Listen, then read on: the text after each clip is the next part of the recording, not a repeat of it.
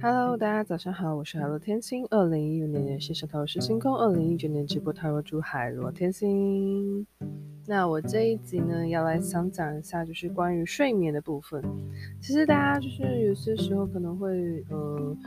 熬夜啊，或者是睡不好啊，什么之类的，失眠之类的。那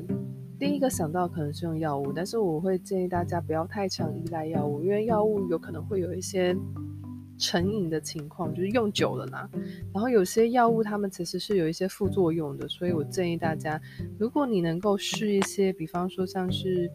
呃轻音乐啊，然后有一些呃饮食啊，就像是那个喝温暖温的牛奶啊之类的，然后让自己就是比较缓和情绪之类的，然后去呃休息，这样子我觉得会比较好，对。那通常呢，会建议的睡眠作息时间其实是十二点到三点。那这个在中医那边也有这样的类似这样的一个概念在，最主要是中医那边的。然后，呃，因为就中医的说法是说，在呃十二点到一点的时候，其实是